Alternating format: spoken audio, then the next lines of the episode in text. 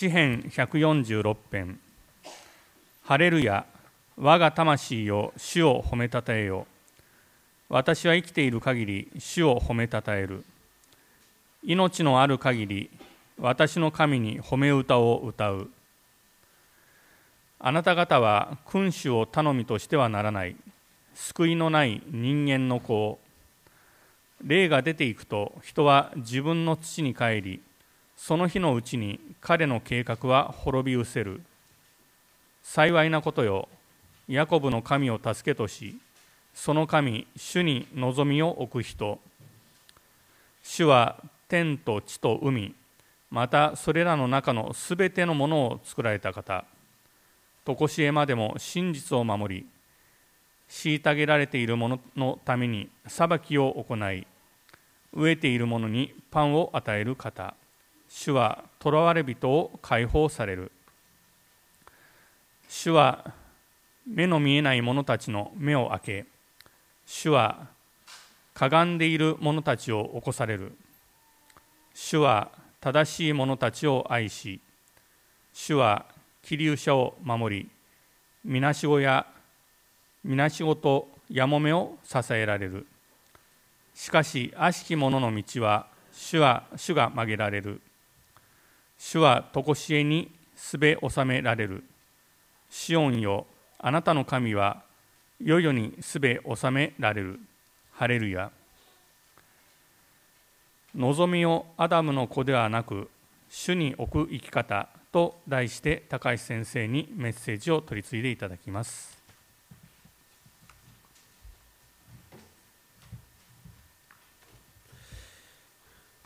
えっといつもですね詩篇のお話をするときにはあの主役を入れております。あの司法の中にですね、えー、こういうのがあります。えっと、英語の紙ですけれどもあのこの訳とですね比較しながらいつも言いますが詩文の翻訳っていうのは不可能に対する挑戦なのでいろんな訳があってもいいということでですねない方は受付から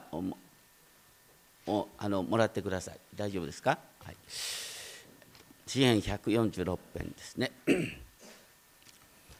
聖書にある神様の宮沢の最も画期的なことは何か？それは全ての人間が神の形として神の似姿に創造されたということではないでしょうか。ところが人間は自分を神としてしまいそこから力ある者が弱者を支配するという構造が生まれました。時には弱者を援助する慈善事業を通してさえ力ある者たちが神の形に創造された人を支配するという構図が生まれてしまいます。それは人を囚われ人とすることです。イエス様が一番最初のメッセージをどこでしたか？ナザレの街道でですね、えー、ルカの福音書の4章の16節に出てきますけれどもイザヤ書61章の朗読から始めました。そしてそこでご自分が主に油注がれたメシア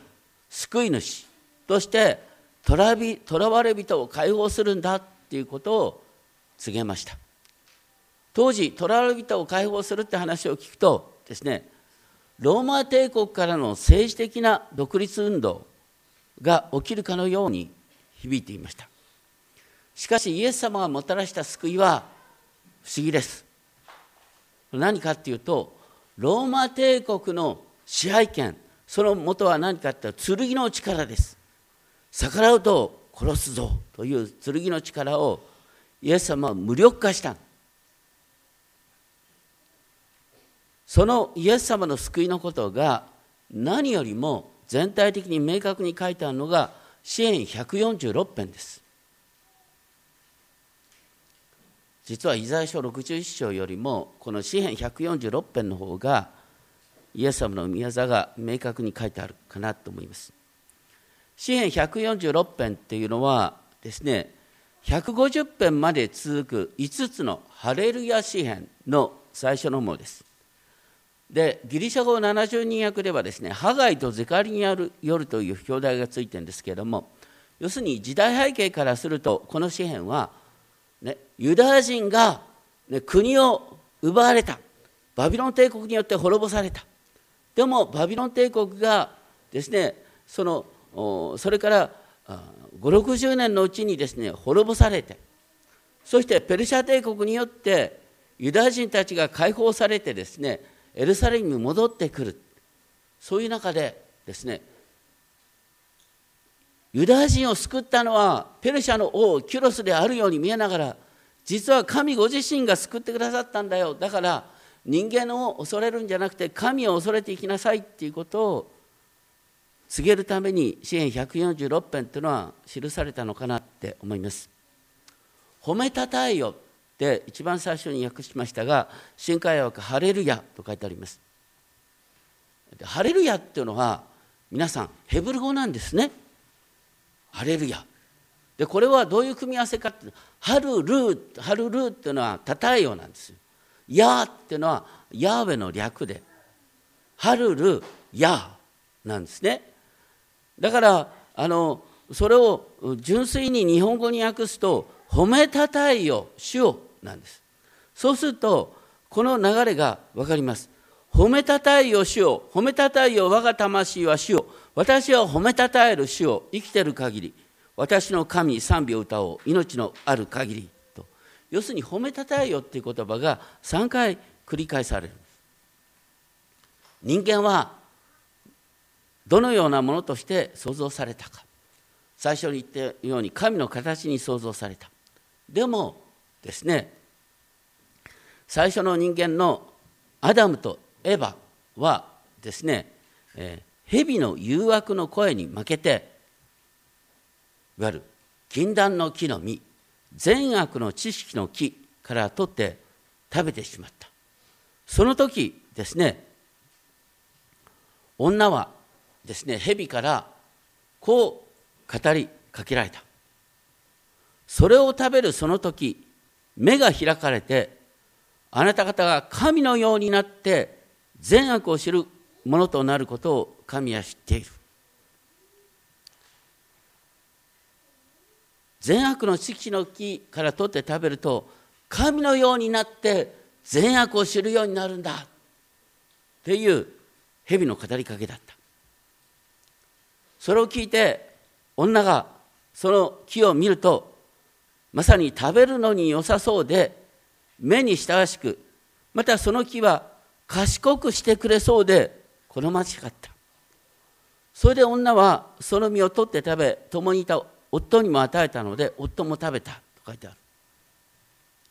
私たち普通ね思うのはあの蛇の背後にはサタンがいた。だからサタンは嘘を言うに決まってると思いますね。でもサタンはいつもね真っ赤な嘘はつかないんです。気をつけてください。サタンは半分の真実を常に語ります。それによって人をたぶらかすんです。全く嘘だったらみんなね、ま、惑わさない。でその後ですねあの3章の22節を見ると神ご自身がこうおっしゃってる。人は我々のうちの一人のようになり善悪を知るようになった。だから神様が認めてんですよ。人間は禁断の木の実を取って食べることによって神のようになったんです。ただ神の形に創造されたものが神を褒めたたえる代わりに自分を神とし神の命令を軽蔑するようになった時にそこにですね自分を神とした者たちの争いが始まるんです。まあどこの夫婦喧嘩だってそうですよね。あなたは間違ってる。私は正しい。どうして私の正しさが分からないのかって。互いに誠意をぶつけ合います。神々の戦いなんです。で神々の戦いの中からどういう子が育つかっていうと争う子供が育つ一番最初に赤ちゃんから大人になったのは誰ですか？カインですね。一番最初に赤ちゃんから成長した子供はやがて弟を殺すものになったんです。アベルを殺すものになった。何が悪いかっていうと夫婦喧嘩してたから。でそのアダムから7代目に生まれたレメクっていう人はこう言った。カインに7倍の復讐があるならレメクには77倍。要するに恐怖政治によって人が圧倒するんだって言ったのがレメクです。多くの人が誤解してるんですね。人間の堕落っていうのは、ね、禁断の木の実を取って食べてですね人間が何か欠陥を持つ存在になった。かのように誤解してる。そうじゃないんです。人間の堕落っていうのは自分が被造物に過ぎないのに自分を神としたっていうことなんです。今書店に行くとですね今も結構流行ってる本があります「ホモ・デウス」っていうねこれはあのユダヤ人の歴史学者のユバル・ノア・ハラリっていう人が書いたんですね。まあ、どっちかというと無神論的な書き方をしてるんですけれどもさすがユダヤ人だと思うのはやっぱり知らないうちに聖書の話が入ってるのかなと思うんですね。でハラリさんはここで何を言ってるかっていうと、ね、人類は20世紀に至るまで飢餓と疫病と戦争に苦しんできた。本当に突然不条理な形で命を失われていく。飢餓と疫病と戦争。その問題が基本的に20世紀末から21世紀にかけてなくなったんです。今も一部ありますよ。一部あるのはだけどそれはどっちかというと内戦だとかねそういう問題であって基本的に飢餓と、ね、いわゆるパンデミックスといわゆる疫病の大拡大だとか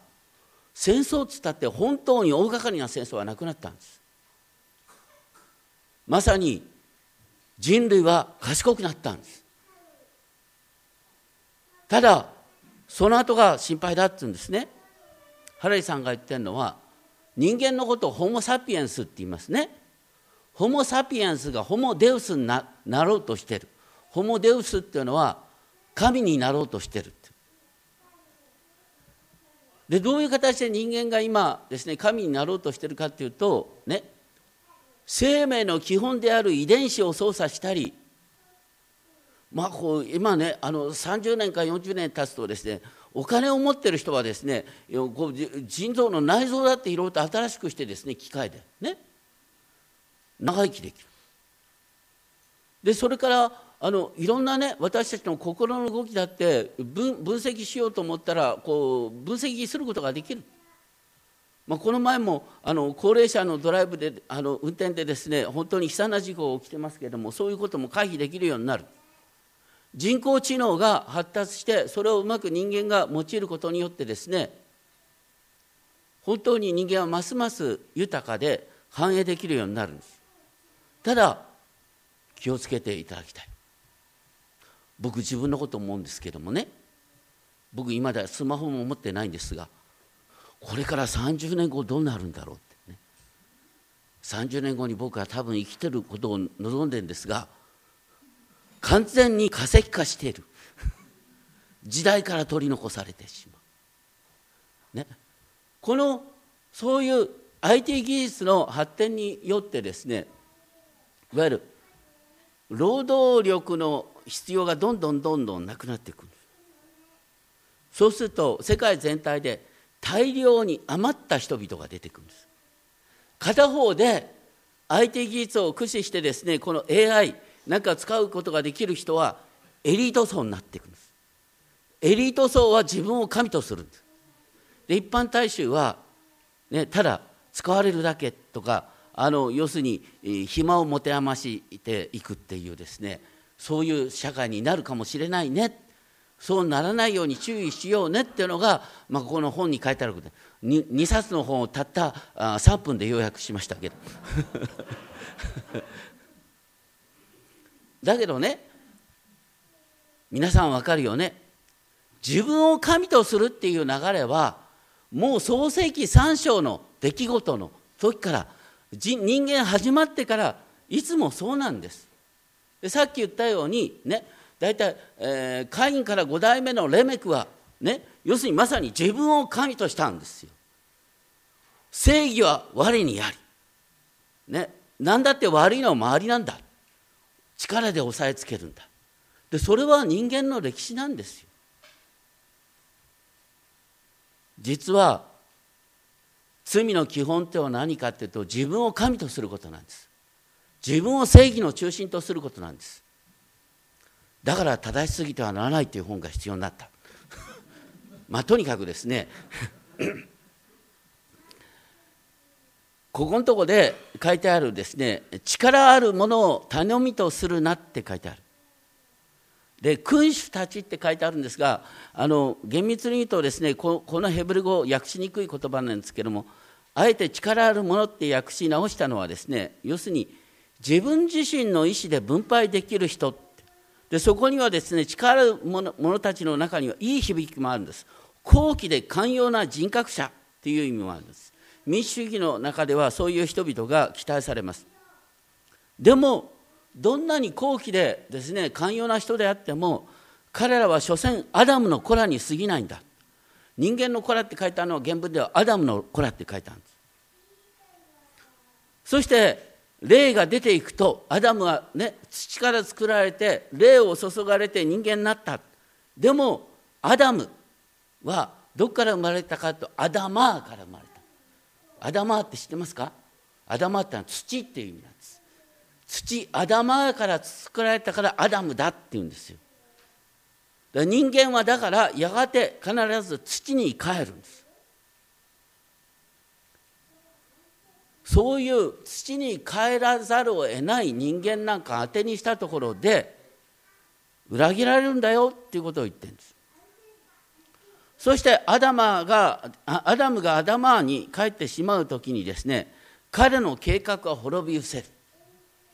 いや私にはいい後継者がいるなんて思ったってですねいい後継者っていうのは大体危ないんだよね。いい後継者っていうのはその前の先代の人を絶対化するからねあの先代の計画を絶対化した時点でその組織は滅亡に向かっていることははっきりしてるんですよ。だって時代に対応できないんだから。だからアダマをアダムを絶対化する者は自分自身でやっぱり首を絞めてしまうということなんです。多くの人はしばしば正解を出してくれる人や問題を解決してくれる力あるものに依存したいという思いがあります。それはどうしてかっていうと人間が何を恐れてるかっていうとね自分で悩み自分で決断し自分で責任を取るっていうことが怖いんです。国際的な援助活動に関わってこられた方ですね。ここでもメッセージしたことがある柳下みどりさんがこんなことを言っていますけどもね。キリスト教団体が行ってきた援助は人や共同体の回復という点ではほとんど失敗だった。どうしてかと援助によって不健全な依存関係が生まれ貧しい国々の自立を妨げてきたからだって言うんですね。彼女はブラジルの教育者パウロ・フレイレの言葉をこんなふうに引用しています。学校に行く機会がないまま大人になった人も生まれながらの能力や人生で得たたくさんの経験がある。答えを一方的に与えるんじゃなくて、ね、能力や蓄積された経験を統合した答えを出せるような質問をする。いい質問の仕方をするとその人は答えを出せるんだって言うんです。それこそが教育じゃないか。聖書に書いてある人間が神の形に創造されたってことはあなたは尊く作られた存在でねあなたは解決を見いだすことができるように神に信頼することができる。神様あなたに力を与えてくださるんだっていうことなんです。だから一方的に自分がね炎上者になるんじゃなくて一緒に成長しようっていう姿勢でやるのが本来の援助だろうっていうんです。純粋な愛の動機から始まる働きも依存関係を生み出した時点で失敗に終わってしまうんです。アダムは本当の意味でアダムを助けられないという自覚が必要なんです。それは援助者となったアダムが無意識のうちに自分を神としてしまうからです。マザー・テレサの神の愛の宣教社会ではそれを踏まえて次のような祈りが大切にされています。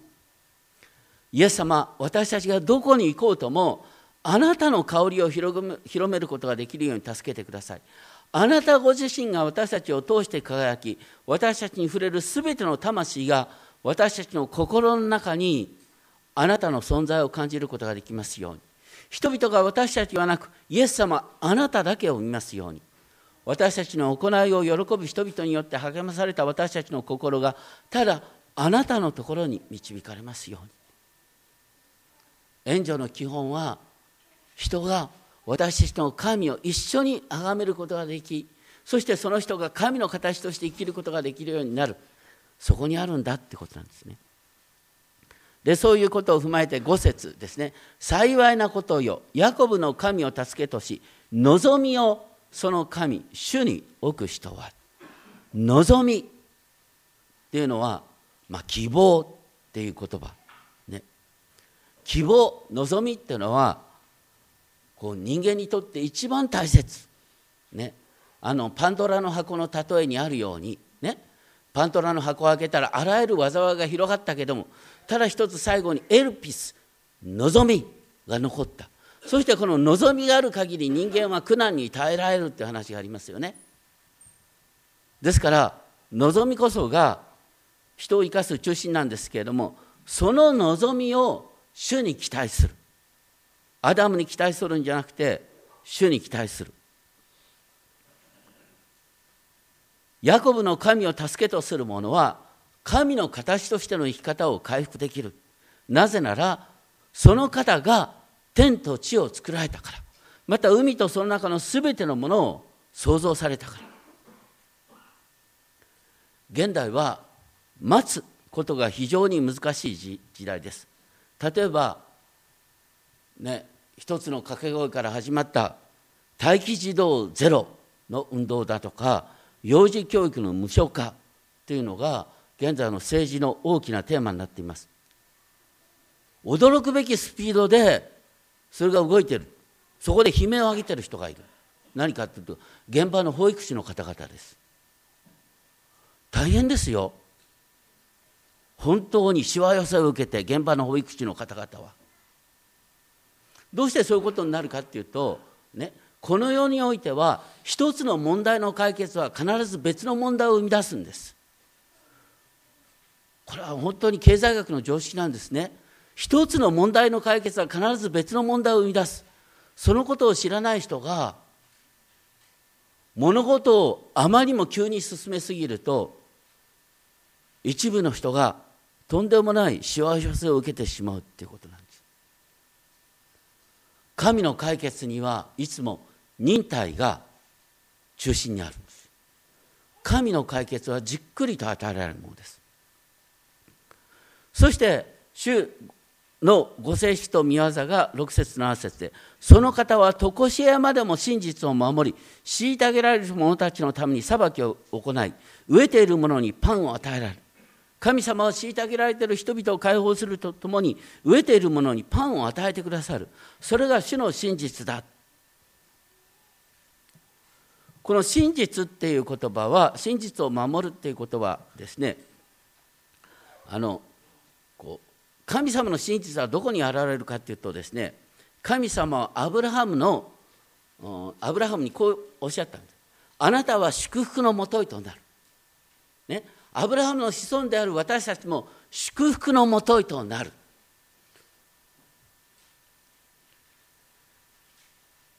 でも時にはですね神に信頼するっていう人が自分の弱さに敏感であるがゆえにですね虐げられ飢える苦しみを味わう場合もあります。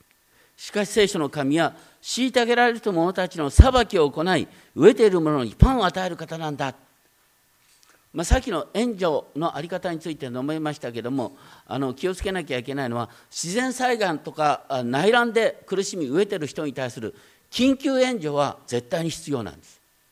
緊急援助は必要なんですけれども長期的にはですね援助を続ければ続けるほどねあのいわゆるそこのその国の政治的な成長が期待できなくなる。援助頼みになってしまう。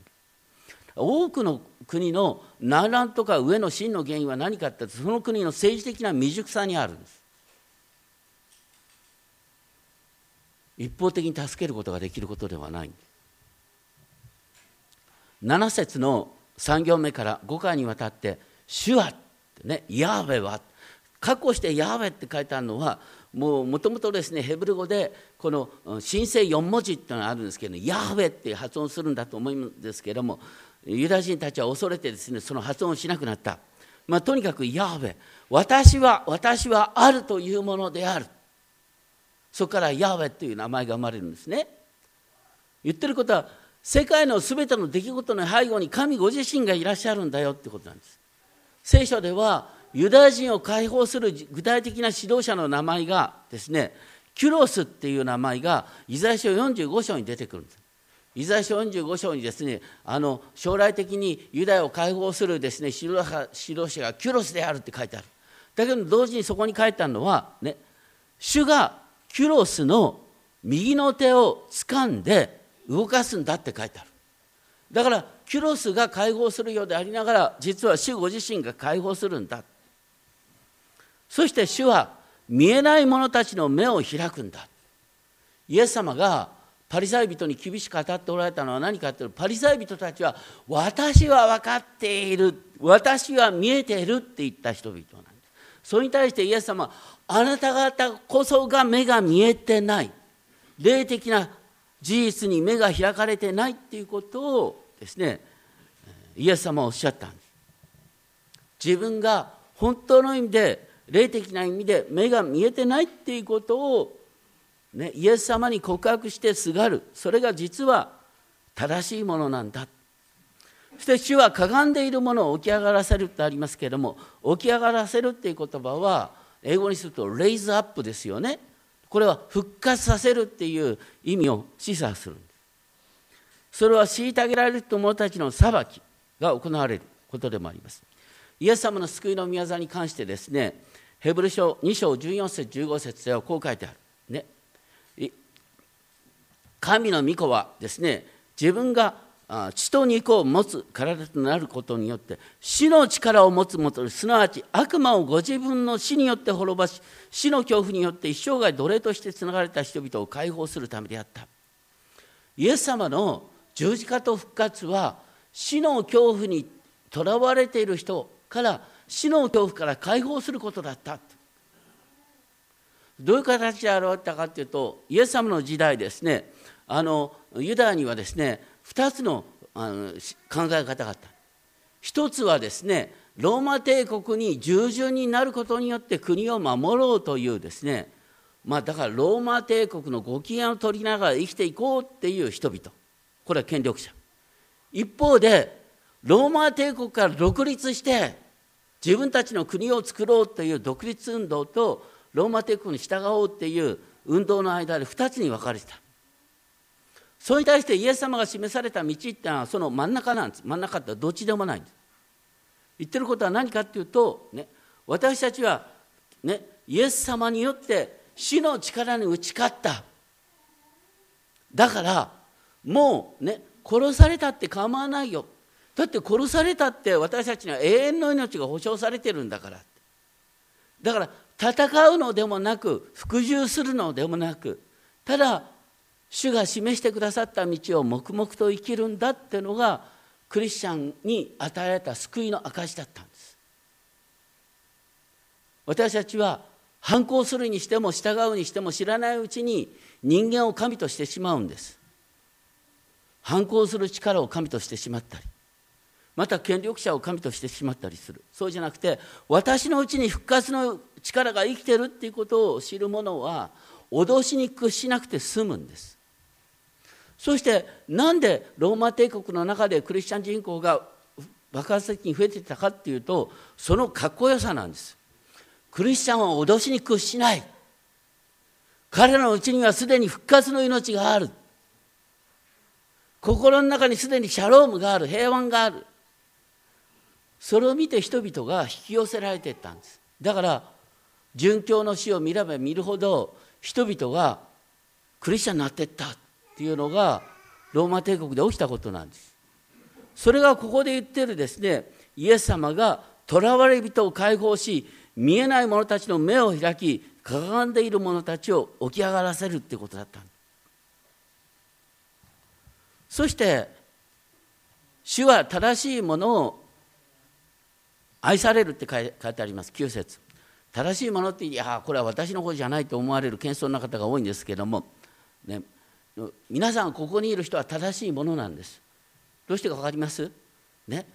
こうやってね時間を性別して主を礼拝するために集まっているっていうことは正しい人なんです。聖書によると正しい人とは主にすがる人なんです。でもしばしばねどういう人が主にすがるかってやっぱり自分の弱さを自覚してるから。で社会的にはですねあの気流者とかみなしょごとかやもめのような弱い立場である人があるんですけれども。でも主はそういう方をね、えー、支える。また助け起こされる。助け起こすっていうのもこれも復活を示唆する言葉です。神様は人間を心の中からね生かすですから復活って言った時に私たちがね最終的にねあの灰で、えー、こう焼かれてですね灰になってで最後に復活するっていうのが私たちの希望ではありますけれどもでもねその終わりの日までも待たなくても私たちは心の復活を今から体験できるんです。心の復活っては何かっていうとこの世の脅しの力に屈しないっていうことでありまた絶望的な状況の中に希望を見出す。前に進む力。それが復活の力です。しかし悪しき者の道は主が曲げられるっていうのはねアダムに過ぎない者が自分を神とする。そういうものに対して神様は裁きを下すっていうことなんです。で最後に10節。主は常しえにすべ収めておられる。常しえにすべ収めるっていう言葉は王あの主が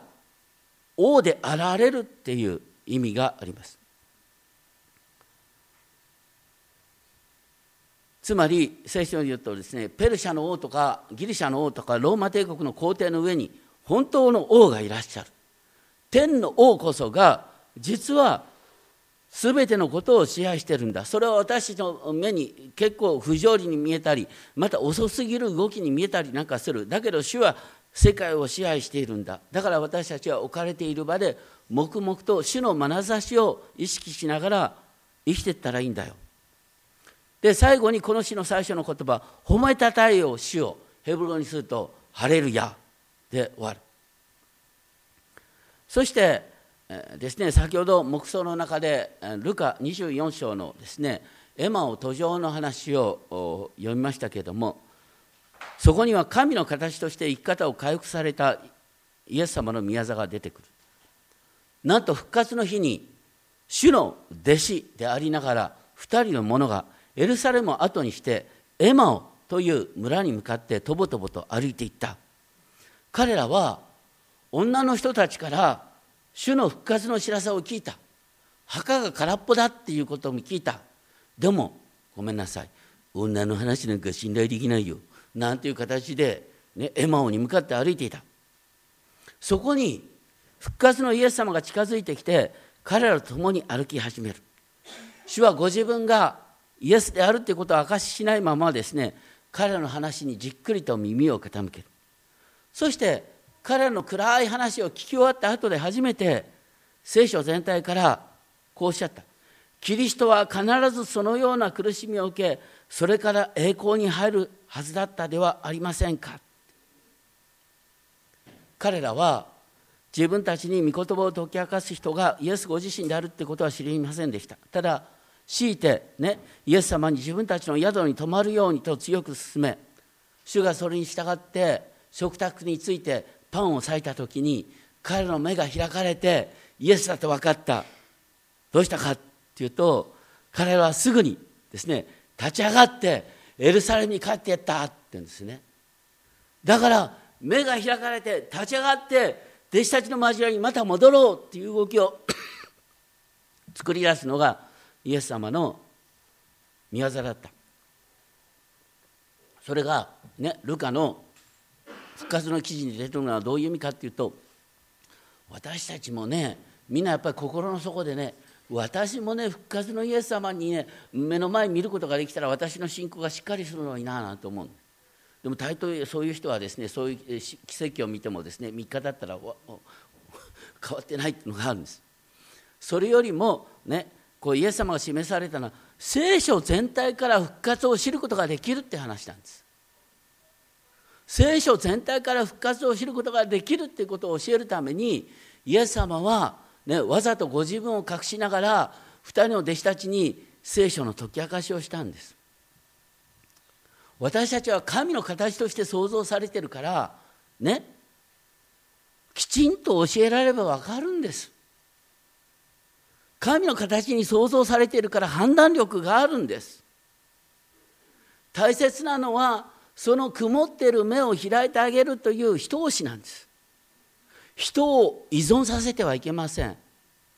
あなたが援助者として自分を神としてしまったらとんでもないことになる。主は見えない者たちの目を開き主はかがんでいる者を起こされる。イエス様の宣教の宮沢はナザレの街道でイザヤ書を開いて、こうこうおっしゃった「主は私に油を注ぎ私を使わされ囚われ人には解放目の見えない人には目が開かれることを告げ虐げられる人を自由の身とし主の恵みの年を告げ知らせるために」とイエス様の最初のこのイザヤ書の朗読の中にはイザヤ書をちょっと拡大解釈して、ね、話しておられるところなんです。でそこには実は詩篇146編の言葉が書いてあるんです。新科学の脚注を見るとね詩篇146編を見なさいって書いてあるんです。だからまさに詩篇146編こそがイエス様の宮座の中心なんです。何かっていうと人間を人間に依存させずに神ご自身に目を向かせさせるってことなんです。聖書に出てくるですねルカの福音書に出てくるですねあのイエス様の救いの宮座で罪深い女が来て泣きながらイエス様の足を涙で濡らしてこういうのった。その罪深い女に対してイエス様は何とおっしゃったか。あなたの信仰があなたを救ったのです。安心していきなさいとおっしゃった。また12年間の間長血を患ってイエス様の衣の房に触れて癒された女に向かってイエス様もこうおっしゃった。あなたの信仰があなたを救ったのです。安心して生きなさい。言ってることは彼女たちの救いの原因が彼女たちの信仰にあるっていうような表現なんですよ。イエス様が助けたんですけれども実は神が助けてくださったんだよってイエス様はご自分をアダムの子の立場に置きながら、ね、人はアダムの子に信頼しちゃいけないんだ、ね、天の神を信頼するんだっていうことをこの女たちに教えたんです。それが人間を復活させる心を復活させるっていうことなんです。そしてルカのねエマオ途上の弟子たちの話でも彼らは直ちに立ち上がりエルサレムに戻ったっていう動きを見ます。イエス様の癒しの宮座それはね人間を奇跡の奴隷にする不思議の奴隷にするんじゃなくて彼らを立ち上がらせ世の中に勇気を持って出ていくその力を与えるのがキリストの御業なんです。イエス様の十字架は主の力に対する勝利の表れでした。それは私たちには復活の力として今から現れています。主の復活は私たちの心の復活の始まりなんだということを覚えたいと思います。お祈りしましょう。天のお父様主の復活は私たちの心の復活の始まりです。どうかそういう観点から主の復活が今私たちの心を変える。そういう視点からいつもイエス様に従うものとさせてください。私たちの心の中には球根のような種があります。あなたがそれを目覚めさせてくださるときに私たちは本当の意味で目覚めることができます。そのような目覚めを私たちの一人一人の心にお与えくださいますように。尊き主イエス・キリストの皆によってお祈りします。